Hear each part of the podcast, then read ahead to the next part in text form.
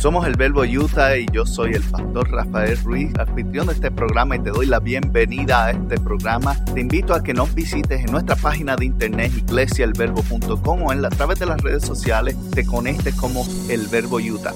Gracias una vez más por estar con nosotros y espero que nos des la oportunidad, escuches este mensaje y lo disfrutes. Compártelo con alguien más y te puedes suscribir donde quiera que lo conseguiste.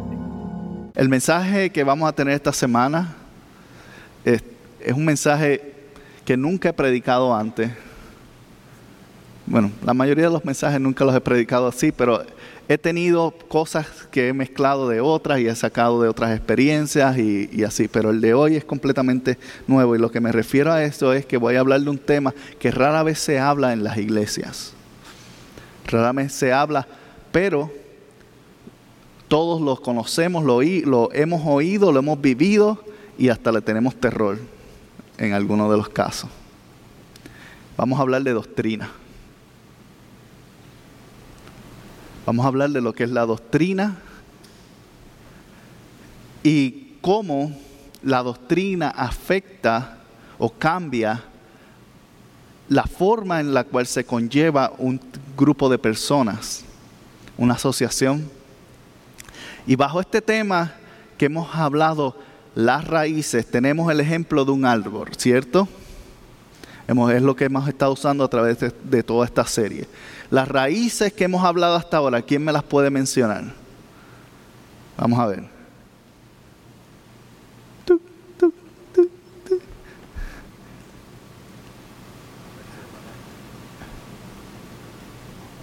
Honra, ¿qué más? Valor, ¿cuál es la tercera que hemos hablado?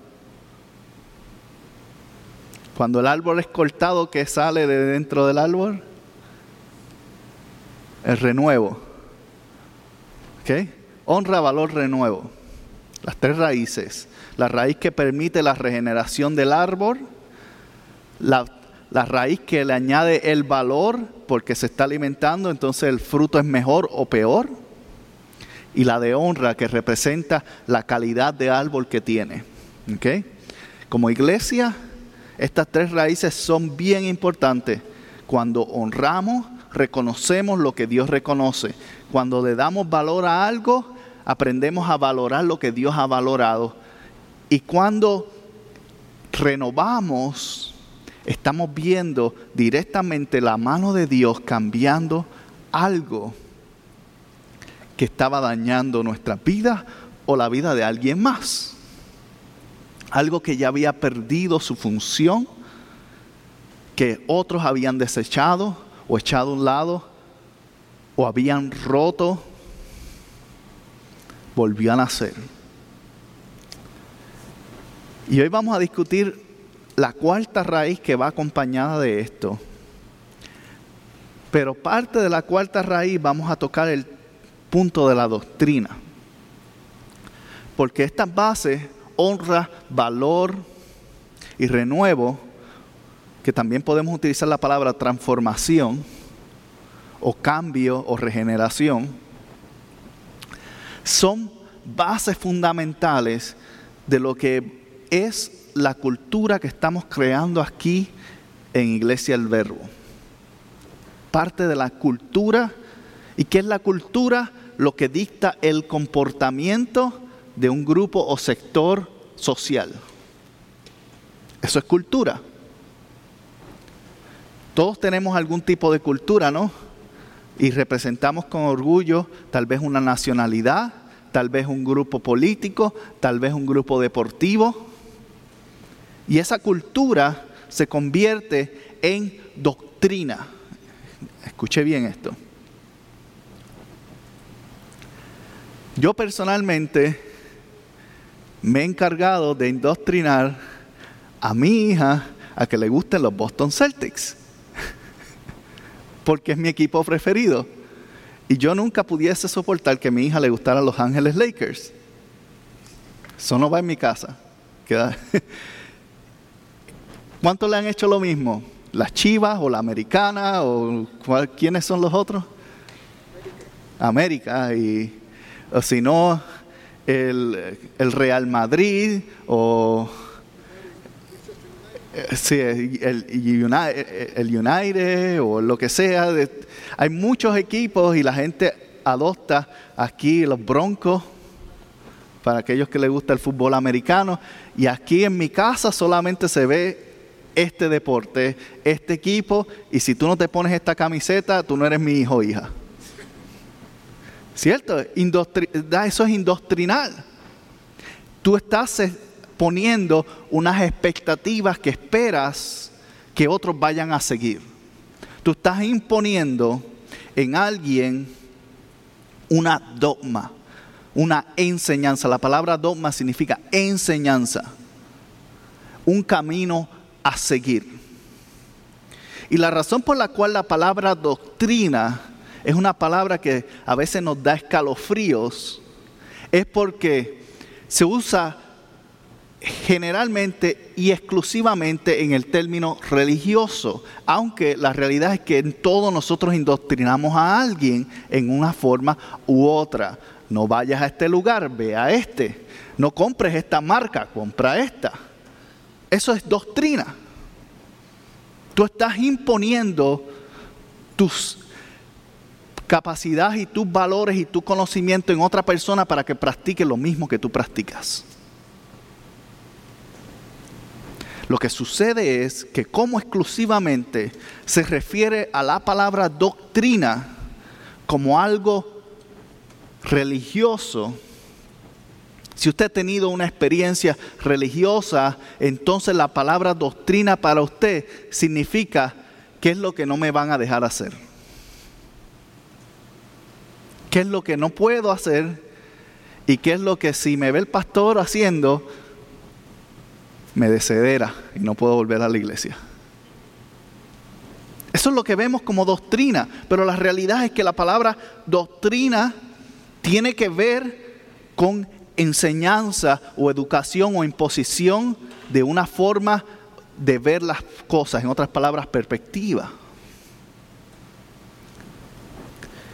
Y cuando entramos, mira, la definición de doctrina específicamente, sacada del diccionario del Internet, dice, doctrina es enseñanza que se da a una persona sobre una materia determinada en ningún lugar dice religión. Materia determinada. También añade, es un conjunto de creencias defendidas por un grupo. ¿Qué tú has defendido? ¿Qué creencias has defendido? Es porque estás indoctrinado en eso que crees. Si defiendes que tu equipo deportivo es mejor es porque estás indoctrinado a que ese equipo es el que en tu vida es mejor. Si tú piensas que una tienda, por ejemplo, ir a Walmart es mejor que ir a Target, o ir a Target es mejor a Walmart, es porque estás indoctrinado en la campaña de mercadeo que ellos te hicieron y tú lo creíste. Te convertiste en un cliente. Cuando dices que eres un cliente es que te has convertido en alguien que ha sido educado o enseñado para seguir un cierto comportamiento. adoctrinar, que es el, el acto de impartir doctrina o enseñar, dice, es enseñar o educar a alguien en una doctrina, inculcándole, y esto es importante, determinadas ideas o creencias, determinadas ideas o creencias. En otras palabras, cuando yo le enseño a alguien es porque yo estoy convencido que eso es verdad. Sea o no sea verdad, yo estoy convencido que eso que yo estoy enseñando es cierto, porque de lo contrario no lo haría. Y dice, aleccionar o enseñar a alguien sobre la manera de actuar o comportarse. Manera de actuar o comportarse. Entonces, es doctrina importante, absolutamente, está en todo, en todo lo que tú interactúas. Cada vez que tú estás tomando un entrenamiento del trabajo, te están indoctrinando en lo que es esa marca. Cada vez que tú estás seleccionando algo porque viste un buen comercial, la compañía te está educando a qué? A que compres su producto. Cada vez que alguien te dice que hagas algo y tú lo sigues, tú estás siendo influenciado por la doctrina que esa persona o la creencia que esa persona tiene. Entonces, no tenemos que temerle a la palabra doctrina, tenemos que aprender lo que es una doctrina sana. El problema es que si has participado de una iglesia por periodo extendido, es muy posible que has escuchado la palabra, la sana doctrina, que significa, haz lo que yo te digo como yo lo digo y cuando yo lo digo, y entonces tú vas a estar bien delante de Dios. Hay muchos casos y muchas oportunidades en el cual tú has escuchado o has visto esto y personas se han convertido en víctimas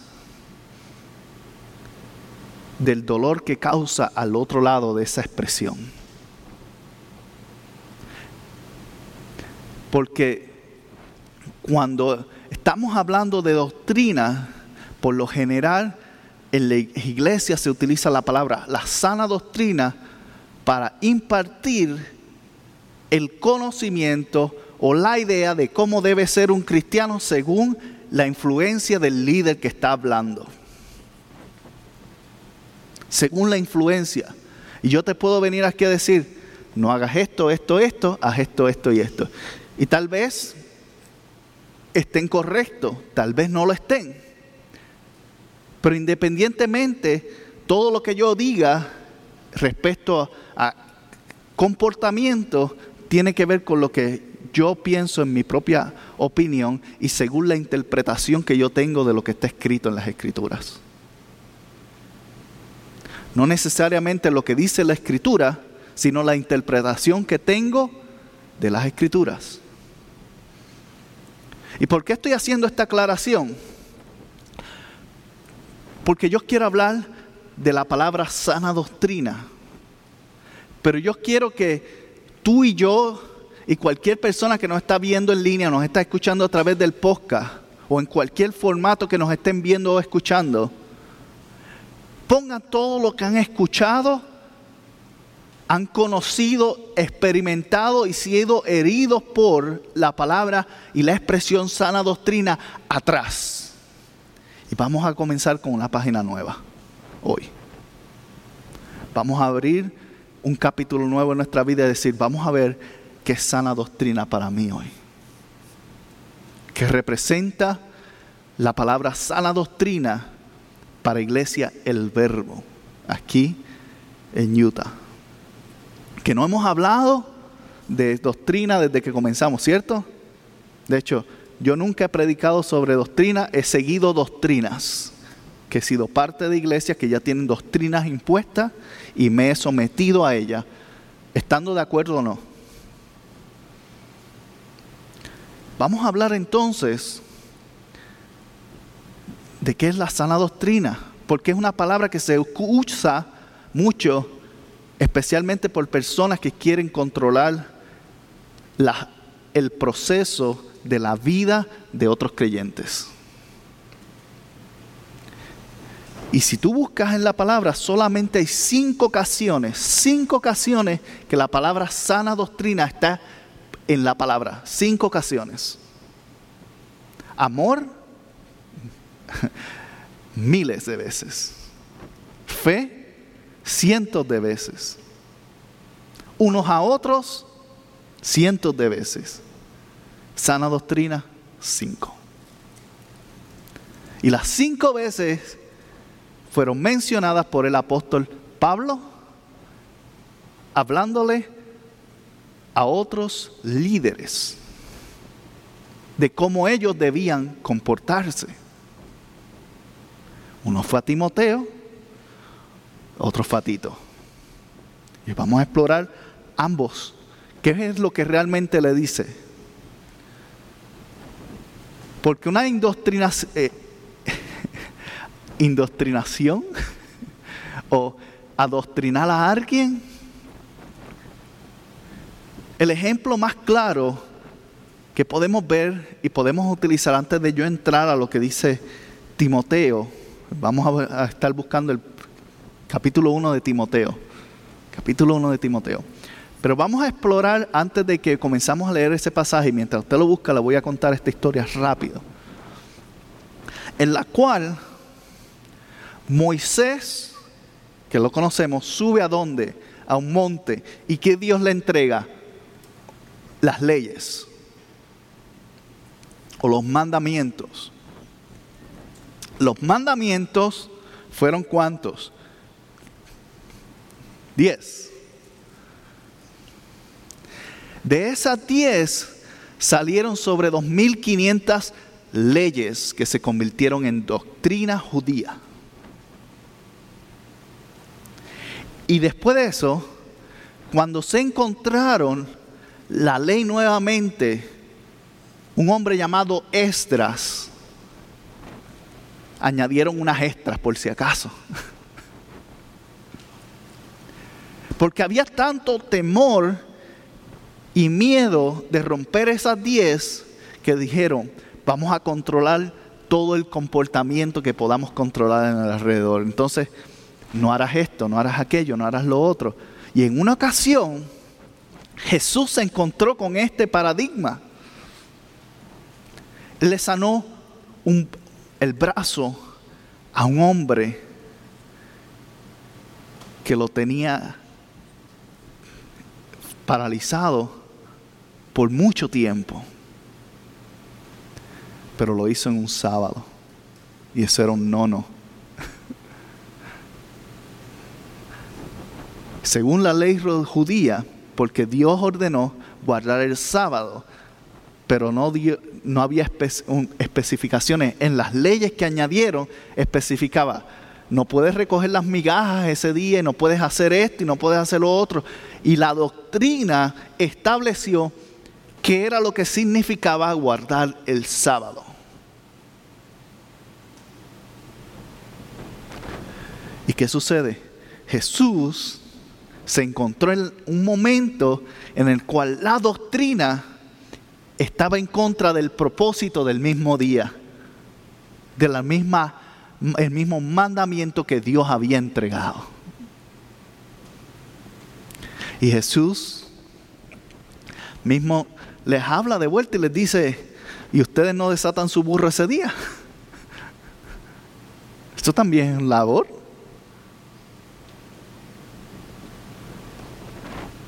Entonces, para ellos, para los judíos, la doctrina que estaban siguiendo era una sana doctrina. ¿Por qué? Porque el propósito era bueno originalmente.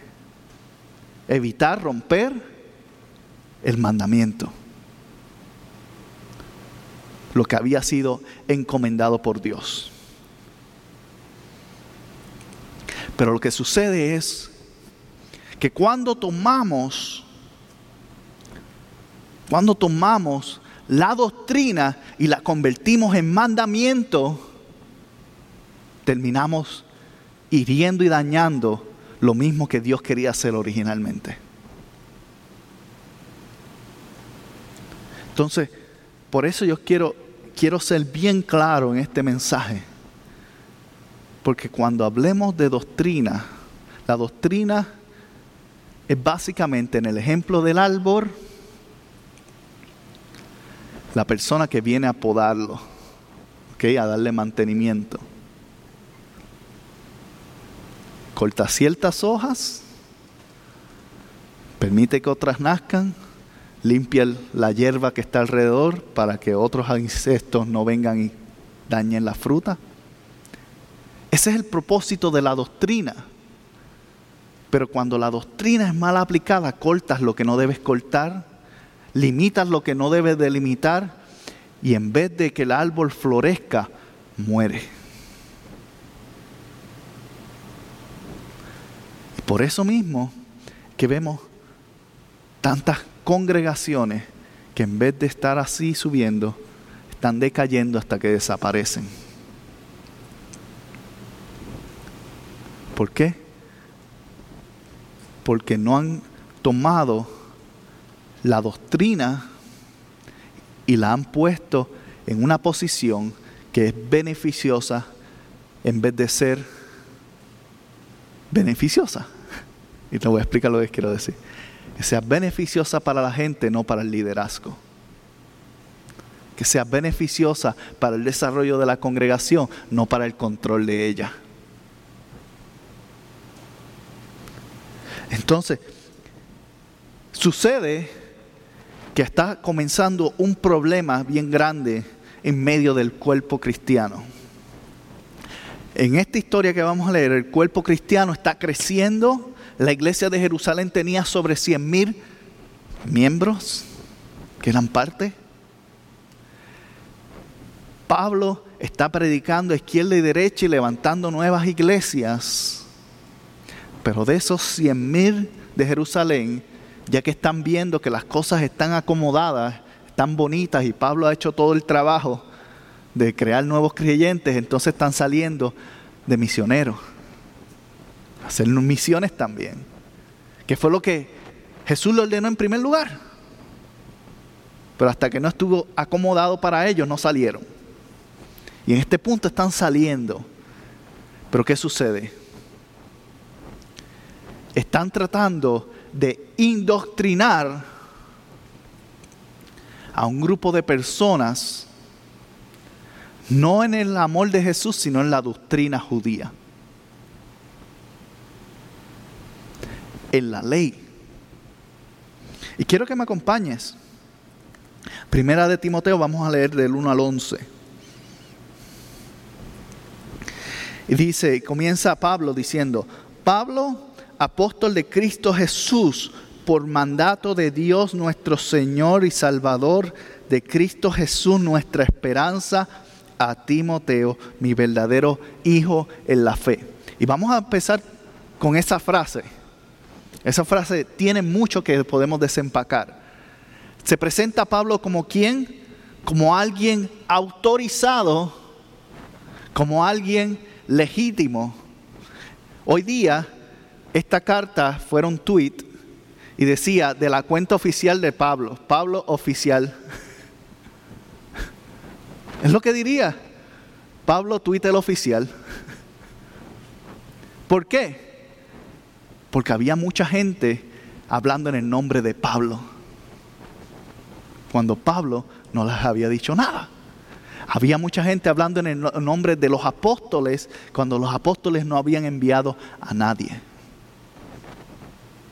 Y Pablo se está asegurando que cuando Timoteo lea esta carta y con quien la comparta, es legítima. Y no solamente va, va más allá, dice, mi verdadero hijo. En otras palabras, todo el que ha venido antes de él a hablarte de parte de mí, ni le crea. Timoteo mi verdadero hijo espiritual. En otras palabras, el único. ¿Es qué importante? Porque esto, esto te da una idea del problema que había. Había otra gente hablando a favor de gente o del liderazgo de la iglesia.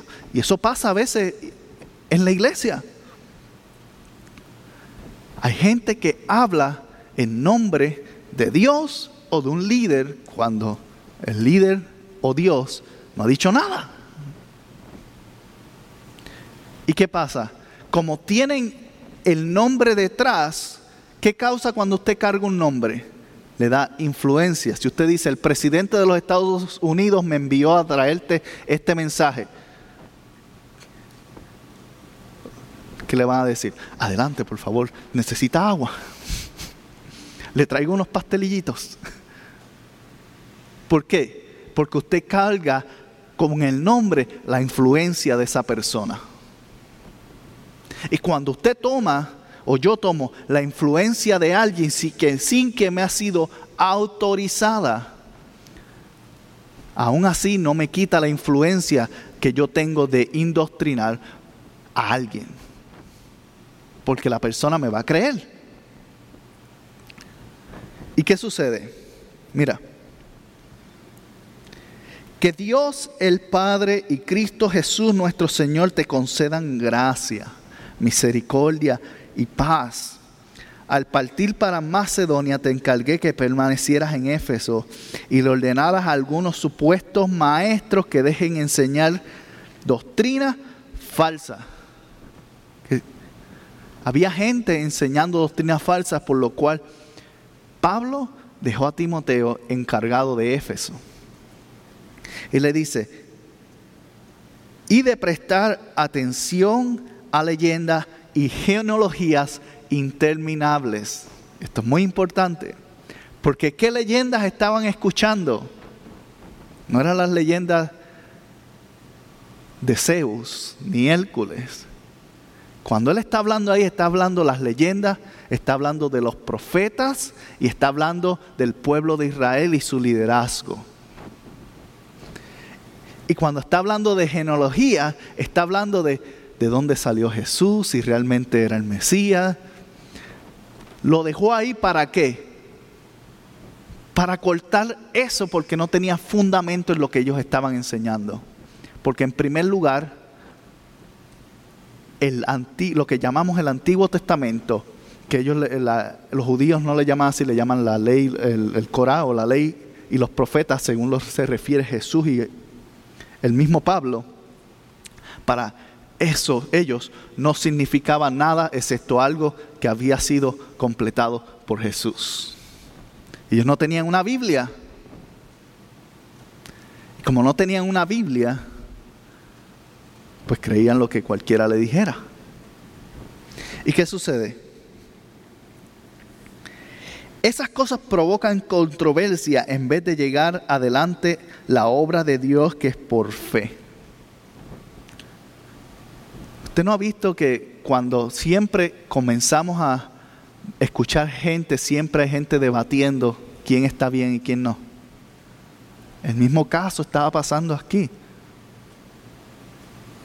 Y a veces tú ves que aún mismo nosotros creyentes caemos en esta trampa antes era de boca, hoy en día es en Facebook.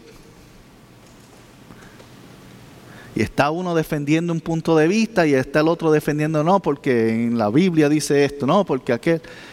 Y se, convierte en algo que primero no está ayudando nuestra causa. Porque los que estamos viéndonos mal somos nosotros, peleando entre nosotros. Segundo, lo que causa es que nos apartemos de la fe y nos concentremos en el orgullo. La fe es la base. La fe es la raíz. De hecho, es la cuarta raíz que vamos a hablar hoy. Y es la más importante y esencial. Es como quien dice la raíz principal. Sin fe no somos nadie. No tenemos razón de estar aquí. Y dice, están trayendo controversias contra la obra de la fe. Entonces, debes hacerlo así para que el amor brote de un corazón limpio, de una buena conciencia y de una fe sincera. Corazón limpio, buena conciencia y fe sincera. Honra, valor, restauración, fe. Dice, algunos se han desviado de esta línea de conducta. ¿Cuál línea de conducta? No la línea de vístete de esta manera, ten este carro, asiste a esta hora. No es esa línea. ¿Cuál es la línea? Corazón limpio, buena conciencia, fe sincera corazón limpio, buena conciencia, fe sincera. ¿Por qué esto es importante? Un corazón limpio representa que Jesús ha perdonado tus pecados, te ha limpiado, te ha comenzado el proceso de transformar. Una conciencia eh, buena significa que no tienes nada de que avergonzarte, porque el pasado quedó atrás. Eres una nueva criatura. Y una fe sincera que honras o amas a Dios con todo tu corazón, con toda tu alma, con toda tu mente y con toda tu fuerza. Y que amas a otros creyentes y no creyentes también. Entonces dice que algunos se han desviado de esto y se han enredado en discusiones inútiles. Pretende ser maestro de la ley, es importante, de la ley, no del Evangelio, de la ley. Pero en realidad no saben ni de qué hablan ni entienden lo que con tanta seguridad afirman. ¿Has encontrado personas así? Que hablan y realmente tú puedes ver que ni siquiera ellos se creen lo que están diciendo. Están más enredados Lo mismo le estaba pasando aquí a Pablo y por eso Timoteo estaba en este lugar. Dice, ahora bien, sabemos que la ley es buena si se aplica como es debido, porque tenía un propósito de retornar a la gente a Dios. Dice, tengamos en cuenta que la ley no se ha instituido para los justos. Voy a repetir eso nuevamente. Tengamos en cuenta que la ley no se ha instituido para los justos ¿Quién es considerado justo según el lente del apóstol Pablo? Todo aquel que ha confesado el nombre de Jesús en su corazón y ha creído por fe, ha sido justificado por la sangre de Cristo. Ese es el justo que se está refiriendo. No don justo González ni nada de eso. El justo es el que ha sido justificado por la fe en Jesucristo. Entonces, es muy importante porque mira, luego dice, la, tengamos en cuenta que la ley no ha sido instituida para los justos, sino para los desobedientes, rebeldes, impíos, pecadores, irrevelantes, profanos. La ley es para que los que maltratan a sus propios padres, asesinos, adúlteros, homosexuales, traficantes de esclavos, embusteros y los que juran en falso. Y tú dirás, ok, hoy día usar la palabra homosexual es un no, no según la sociedad, ¿verdad? No podemos hablar de eso. Pero lo que está diciendo aquí no es que, que no seas nada de eso. Muchas de las personas o son embusteras, mentirosas, o son ladrones, o son asesinos. No necesariamente estamos señalando a una. Bajo todas cae la ley, porque el propósito de la ley es crear esa conciencia de que necesitas cambio, de que hay algo que no está de acuerdo a cómo Dios ve las cosas. Entonces la ley no es para los que, han sido justificados en Jesús, sino es lo que Dios va a utilizar al final del tiempo para enfrentar a las personas que rechazaron a Cristo.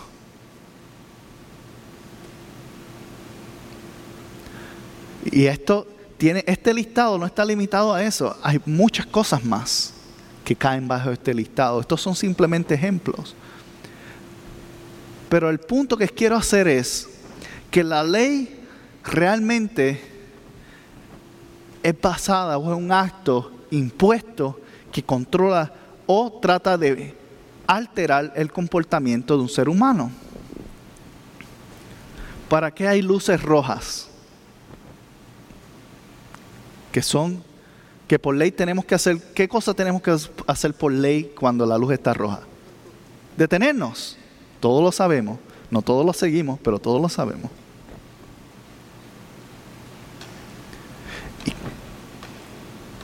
Y, y fue dada para qué? para crear dos cosas. Uno, crear un comportamiento social manejable y otro por la seguridad de las personas. Igualmente, la ley fue creada con el mismo propósito, pero aún si alguien no está bajo la ley judía, está bajo la ley de su propia conciencia. Porque si yo no he sido justificado por Jesús, yo voy a ser juzgado por mis propios estándares. Si yo digo, yo no soy demasiado de malo porque yo no hago estas cosas y un día la hago, ya yo soy culpable delante de Dios porque yo rompí mi propia regla. ¿Me siguen? Entonces cuando estamos hablando de la ley, no únicamente estamos hablando del libro de Éxodo, Levítico, Deuteronomio y números si los quieres añadir por ahí. No estamos hablando de eso, estamos hablando aún de la ley tuya moral y mía moral y mis propios valores. Y si yo me doy cuenta y yo me examino con honestidad, yo mismo me he fallado muchas veces.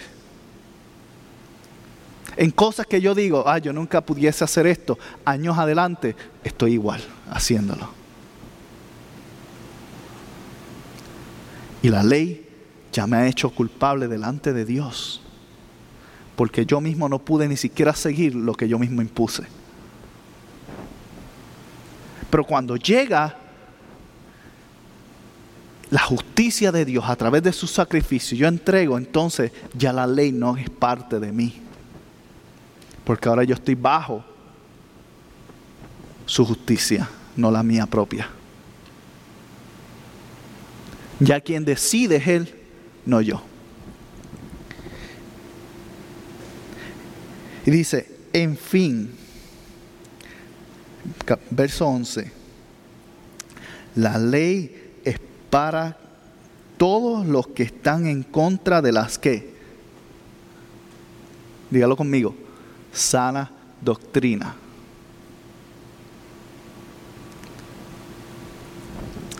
Si la ley es para todos los que están en contra de la sana doctrina, entonces, ¿qué es la sana doctrina?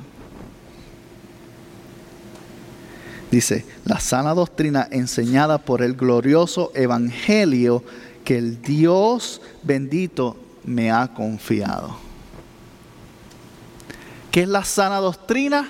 Según el lente de Pablo, el evangelio. Ahora, esto es muy amplio, porque cualquiera puede interpretar lo que es el evangelio para, para ellos, ¿cierto? Así que vamos a simplificarlo ¿Qué es el Evangelio? El Evangelio son las enseñanzas de Jesucristo. No había Mateo, Marcos, Lucas y Juan, eso se escribió mucho después. Cuando Pablo escribió esto, ellos no tenían un Nuevo Testamento, ellos tenían un Evangelio. Y el Evangelio era, Jesús resucitó, ¿y por qué resucitó? Entonces Él es Dios. Ese era el Evangelio. Y el Evangelio tenía unos mandatos. Mandamiento nuevo le doy. Ámense los unos de los otros para que todos sepan que son mis seguidores o discípulos.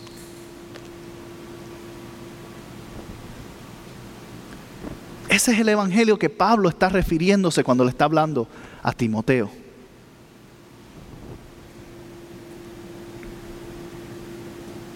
Entonces cuando escuchamos la palabra sana doctrina que Timoteo está imponiendo, está diciendo que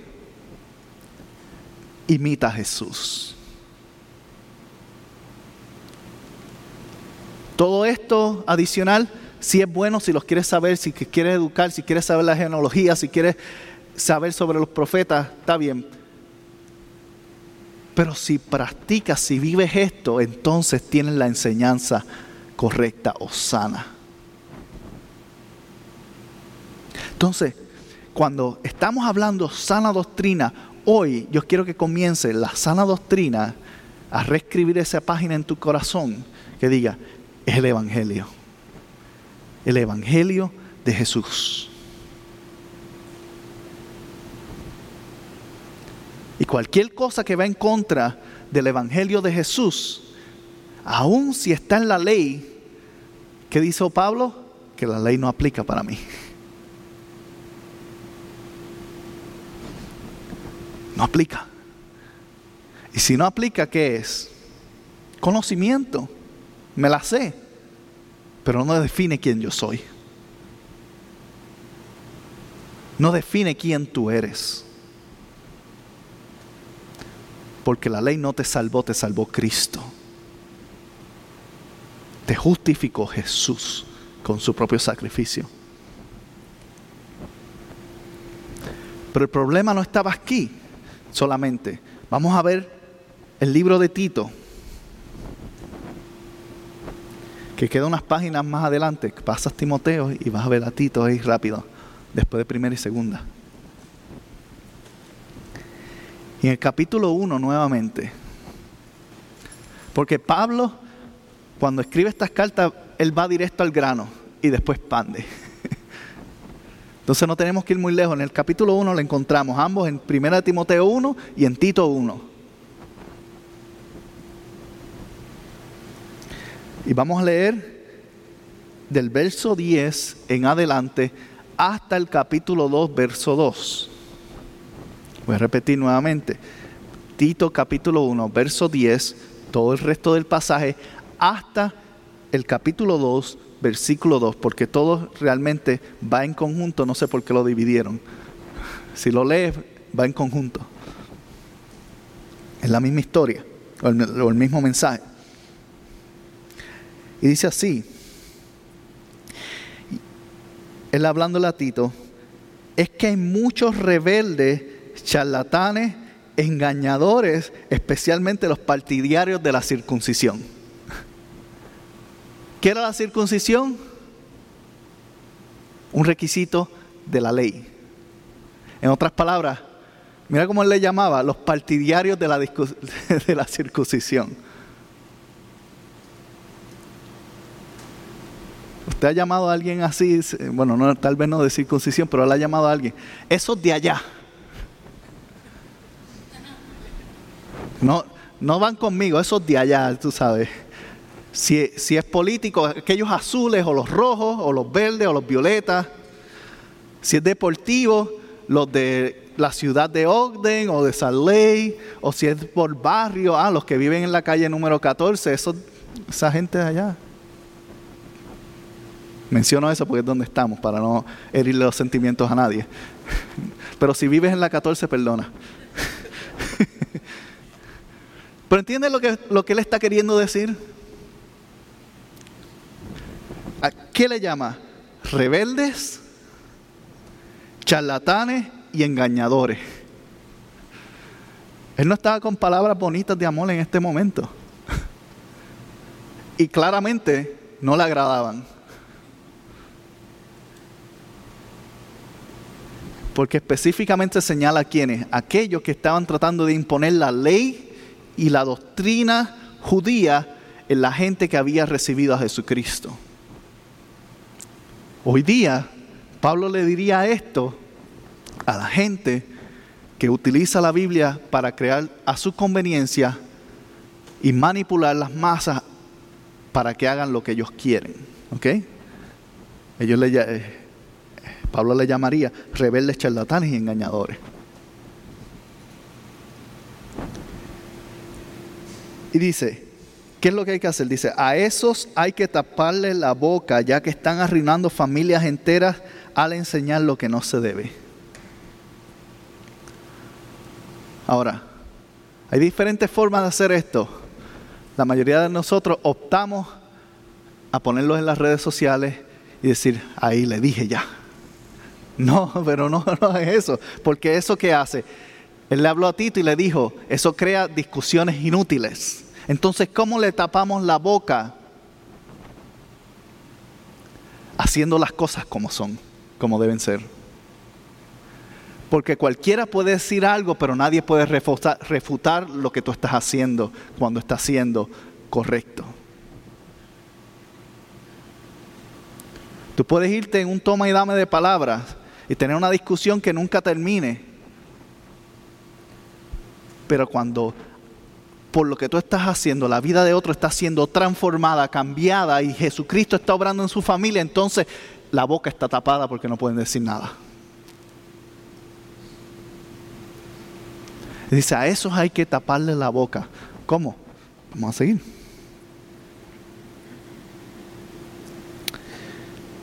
Dice, él sigue hablando Dice, están arruinando a familias enteras al enseñar lo que no se debe y lo que hacen para obtener ganancias mala vida. En otras palabras, mercaderes de la fe. Dice, esto no es nada nuevo, mira, casi más de dos mil años atrás, esto estaba pasando también allá. Fue precisamente uno de sus propios profetas que les dijo, a los cretenses son siempre mentirosos, malas bestias y glotones perezosos. Insulta ahí, porque Tito estaba en Creta. ¿Ok? Y él dice, y es la verdad. Por eso repréndelos con severidad a fin de que sean sanos en qué? En la fe. ¿Son sanos por la ley? ¿Son sanos por la doctrina? No, son sanos por la fe. La doctrina nace a partir de la fe, no la fe nace de la doctrina. Pero la diferencia es que a veces queremos que nuestra doctrina cree la fe en la gente.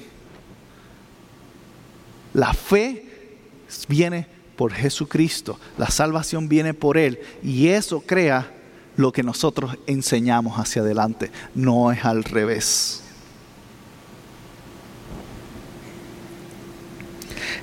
Y él le dice, no hagan caso a leyendas judías. ¿Ves? La palabra leyenda que él utilizó con Timoteo, aquí la está volviendo a utilizar. Leyendas judías. no, no, le hagan caso a esas historias. Dice, ni lo que exigen esos que rechazan la verdad. Para los puros todo es puro, pero para los corruptos e incrédulos no hay nada puro. Al contrario, tienen corrompida la mente y la conciencia. ¿Por qué? Porque tienen formulado una idea de Jesucristo, una imagen de quién es Él y de lo que su sacrificio hizo incorrecta. Y dice, profesan conocer a Dios, pero todas sus acciones lo niegan. Nuevamente, en palabras, no. Acciones tapan la boca. Y dice, son abominables, desobedientes e incapaces de hacer nada bueno. Y ahora va a hablarle a Tito y también a nosotros. dice en el capítulo 2, verso 1, pero tú en cambio, en otras palabras, no seas parte de este grupo, no seamos igual que esta gente. Predica lo que está de acuerdo con la sana doctrina. Nuevamente, la segunda vez que la hemos mencionado, de cinco, dos veces hemos mencionado. Tú predicas la sana doctrina. Y le da un ejemplo y dice, a los ancianos enséñales a ser moderados, respetables, sensatos, íntegros en la fe, en el amor y en la constancia en donde dice que se vistan de una manera o que participen en un servicio a una hora, en ningún lugar. ¿Qué habla? ¿Qué habla? Dice, moderados. En otras palabras, que no abusen de las cosas, no sean abusivos, encuentren balance, respetables. ¿Cómo una persona se hace respetable? Siendo ejemplo. Sensatos que es una persona sensata? Alguien que puede distinguir entre qué puede ser un problema y qué no. Íntegros en la fe, en otras palabras, que reconocen que Jesús es su todo. Dice, íntegros en el amor, que aprendieron a honrar aún a los que pensamos que no deben ser honrados. Y dice, en la constancia, ¿y qué es constancia? Mantenernos consistentes, mantenernos igual, mantenernos continuando, aun cuando las cosas se ponen difíciles, nosotros nos mantenemos caminando hacia Él, caminando con Él y caminando por Él.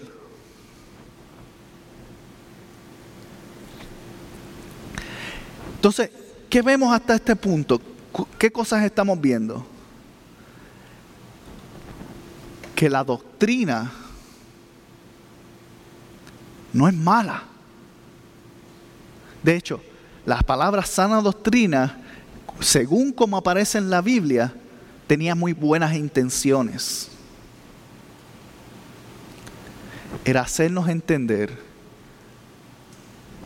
que como un árbol, nuevamente, puede ser atractivo o puede ser feo. ¿Ustedes han visto árboles feos? Que usted los mire y como que, ¿qué hace eso ahí? Deberían cortarlo. Y ve árboles atractivos que usted los, está lleno de animales, los frutos están por ahí. Usted mira a ver si no tiene dueño para entonces agarrar una fruta. Porque se ve atractivo, se ve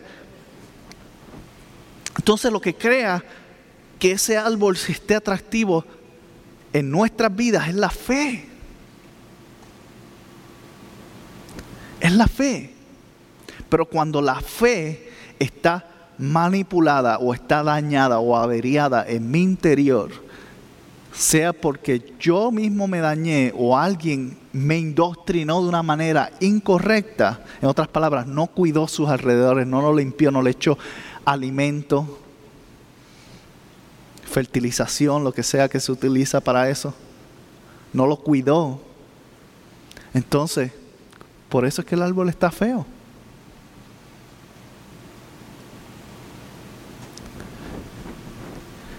Tenemos, tenemos que tomar la perspectiva y la acción de la sana doctrina según como está escrito en los evangelios. Porque cuando entendemos y cuando practicamos y vivimos una sana doctrina, mi fe aumenta, mis frutos están saludables y mis frutos traen honra, valor, restauración y, dan el deseo de comer más, en otras palabras, de, tener más fe. Y cuando se comen ese fruto, ¿qué tiene el fruto? ¿Qué tienen fruto adentro? Semillas. ¿Qué la palabra asimila a semilla? La semilla, una semilla carga que el DNA del árbol del cual salió, ¿cierto?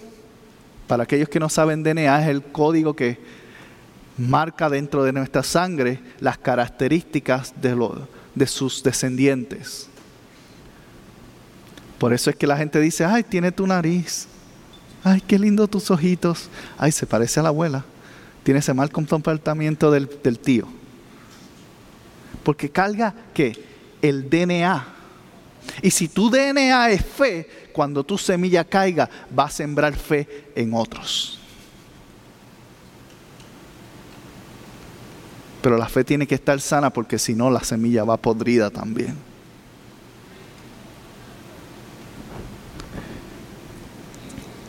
Quiero que me acompañe, ya voy a cerrar, pero quiero contarte esta historia en Hechos capítulo 15 para que veas cómo ellos resolvieron esta situación. Pablo, junto al concilio de apóstoles en Jerusalén, Pablo y Silas, resolvieron este problema porque era un problema grande que hasta el día de hoy sigue siendo un problema. Tenemos mucha gente adoctrinando a personas en cosas que no están basadas en la fe, están basadas en su opinión. O interpretación de la palabra, no necesariamente es porque lo opinan, sino leyeron algo y pensaron que decía otra cosa. Porque hay muchos que sacamos la palabra en contexto, por eso hablamos de la serie de la Biblia, de cómo encontrar el contexto de las cosas, porque yo puedo tomar cualquiera de estos versos y traerte un mensaje totalmente diferente de lo que he hablado. Porque se presta. Se presta para eso. Hechos capítulo 15, verso 24 al 29. Los apóstoles, dirigidos por Pedro y el apóstol Santiago, hermano de Jesús, están hablando en esto y llega Pablo y Silas de una de sus misiones y traen todas estas noticias de lo que está pasando con estos creyentes, con estos, lo que él le llama falsos maestros o personas que están indoctrinando a la gente y tratando, de, Pablo le dice, poniendo un yugo sobre ellos, en otras palabras, una carga más. Y luego que él tiene una discusión con el apóstol Pedro, en el cual Pablo básicamente le tiene que enseñar lo que es, a Pedro le enseña lo que Jesucristo quería que él hiciera. Se sientan y hablan y escriben esta carta para todas sus iglesias. Y escucha lo que dice. Nos hemos enterado de que algunos de los nuestros sin nuestra autorización. Recuerden que dije al principio que hay personas que toman la, el nombre de alguien y lo cargan sin autorización. En otras palabras, utilizan la influencia para manipular. Aún pensando que están haciendo algo bueno, realmente están dañando. las intenciones no tienen nada que ver con esto, tienen que ver el resultado. ¿Qué estoy haciendo y qué está causando? Dice, algunos de los nuestros sin nuestra autorización los ha inquietado a ustedes, alarmándoles con lo que les han dicho. Así que de común acuerdo hemos decidido escoger algunos hombres y enviarlos a ustedes con nuestros queridos hermanos Pablo y Bernabé. En otras palabras, el concilio de apóstoles decidió, espérate, esto tenemos que atenderlo, así que vamos a enviar gente que viene de nuestro círculo privado o cercano que entienden lo que estamos haciendo, porque hay personas que no entienden lo que Dios está haciendo con un lugar. Y cuando no hay claridad, se asume, y cuando se asume, se pierden las cosas. Entonces dice, vamos a enviarle a alguien con claridad, junto a Pablo y a Bernabé. y después añade, quienes han arriesgado su vida por el nombre de Jesucristo, hablando de Pablo y Bernabé. Por lo tanto, le enviamos a Judas y a Sila para que confirmen personalmente que nosotros le escribimos, porque había unos cuantos que decían, es que Pablo no viene de los apóstoles, él no es parte de nuestro concilio oficial, porque no lo era. Pablo estaba haciendo lo que Dios le había enviado por su lado. Y entonces llegaban esta gente, no, nosotros venimos de la iglesia de Jerusalén, tú sabes. Allí es donde están los apóstoles, los saludamos todos los días. Es más, hasta la copa de la Santa Cena me han pasado a veces. Se hacían importantes pretendiendo ser parte de algo que no lo eran. Y dice, nos pareció bien al Espíritu Santo y a nosotros Escuche, atentamente, no imponerles a ustedes ninguna carga aparte de los siguientes requisitos, que dice, no imponerles a ustedes una carga. En otras palabras, no crear reglamentos que simplemente van a alejarte de Dios. Y lo que dice, los, los siguientes requisitos son abstenerse de los de los sacrificados a los ídolos, de beber su sangre, de la carne de los animales estrangulados y de la inmoralidad sexual. Bien harán ustedes si evitan todas estas cosas con nuestros mejores deseos. Mira qué sencillo y específico. ¿Por qué específico? Porque primero que nada ellos no eran judíos. ¿Para qué iban a seguir la cultura de otra gente? Si lo único que importaba era el Evangelio, era seguir a Jesús. ¿Y por qué razón le dice abstenerse de sacrificar a los ídolos? ¿Por qué? Porque le, le quitaba la importancia a Jesús. Por eso era importante. Lo segundo, de la sangre. De la sangre, porque la sangre era un mandato judío Y entonces personas que venían de descendencia judía se van a sentir avergonzados por estar comiendo con alguien que era inmundo. Entonces ese reglamento era específicamente, primero para su salud, porque comer sangre te mata, te daña los intestinos, eventualmente te pudre por dentro y todas esas cosas. Pero también lo segundo era para tomar en cuenta aquellos creyentes que eran judíos, para no ser un tropiezo en su fe. Tercero, lo mismo, la carne de los animales estrangulados, otra cultura judía. ¿Para qué? Para entender y no ser piedra de tropiezo. En ocasiones hay cosas, escucha bien, en ocasiones hay cosas que Pablo mismo les expresó, me son lícitas o las puedo hacer, pero no debo hacerlas. ¿Por qué? Porque me convierto en el tropiezo de alguien más. No porque sean malas, sino porque respeto a mi hermano, porque si nos amamos los unos a los otros, quiere decir que yo respeto quién tú eres. Y si yo respeto quién tú eres, yo no voy a hacer nada que dañe tu respeto. Entonces, la atención de ciertas cosas, atenernos a ciertas cosas, no todas es porque es pecado, algunas es por respeto a mi hermano y a mi hermana en Cristo. Y dice, inmoralidad sexual, ¿por qué? Primero porque en esas culturas paganas la sexualidad era una parte ritual de la religión. Algunos de los templos, como el templo de Atenas, tenían prostitutas afuera después que tú adorabas a Atenas, hacías lo que necesitabas hacer y eso era parte del sacrificio a la diosa, de la multiplicación. Entonces, ¿por qué abstenerse a eso? Primero porque dañaba la imagen de Jesucristo. Segundo, porque nada bueno sale, nada bueno sale de romper la comunión con la persona que Dios ha puesto a tu lado.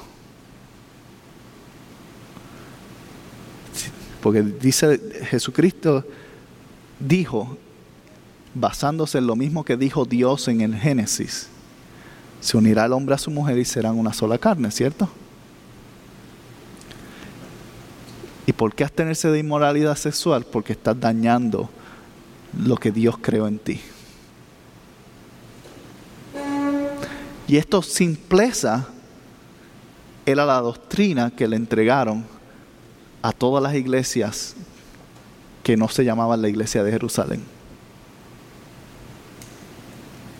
Y con el tiempo, todos nosotros nos hemos encargado de complicar las cosas aún mucho más cuando está claro que la doctrina sana es los mandamientos, es seguir a Jesús y emularlo en mi vida. Y si yo estoy haciendo esto, los discípulos dicen, bien harán con nuestros mejores deseos. Están haciendo lo correcto. con nuestros mejores deseos. La pregunta es entonces, ¿cuál es la doctrina del verbo? Me imagino que esa era la pregunta y si no estaba, se la acabo de poner en su mente. De igual manera, quiero contestarla. Y eventualmente vamos a hacer un documento oficial y todo eso para que usted lo pueda leer y compartirlo y va a estar en línea y todo eso. Pero en esencia, sin expandir nada al momento, la doctrina del verbo es vivir una vida en honra, vivir una vida de valor, vivir una vida que renueve y vivir una vida de fe. Y si te preguntan, no, no, no, no, pero ¿cuál es la doctrina o qué es las cosas que no debo hacer para ser parte del, del verbo?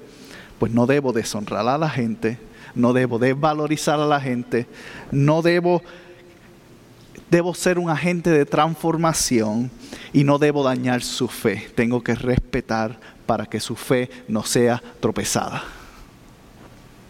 Esa es la doctrina lo que nosotros le vamos a llamar la sana doctrina a Iglesia del Verbo. Porque de esto nace el comportamiento.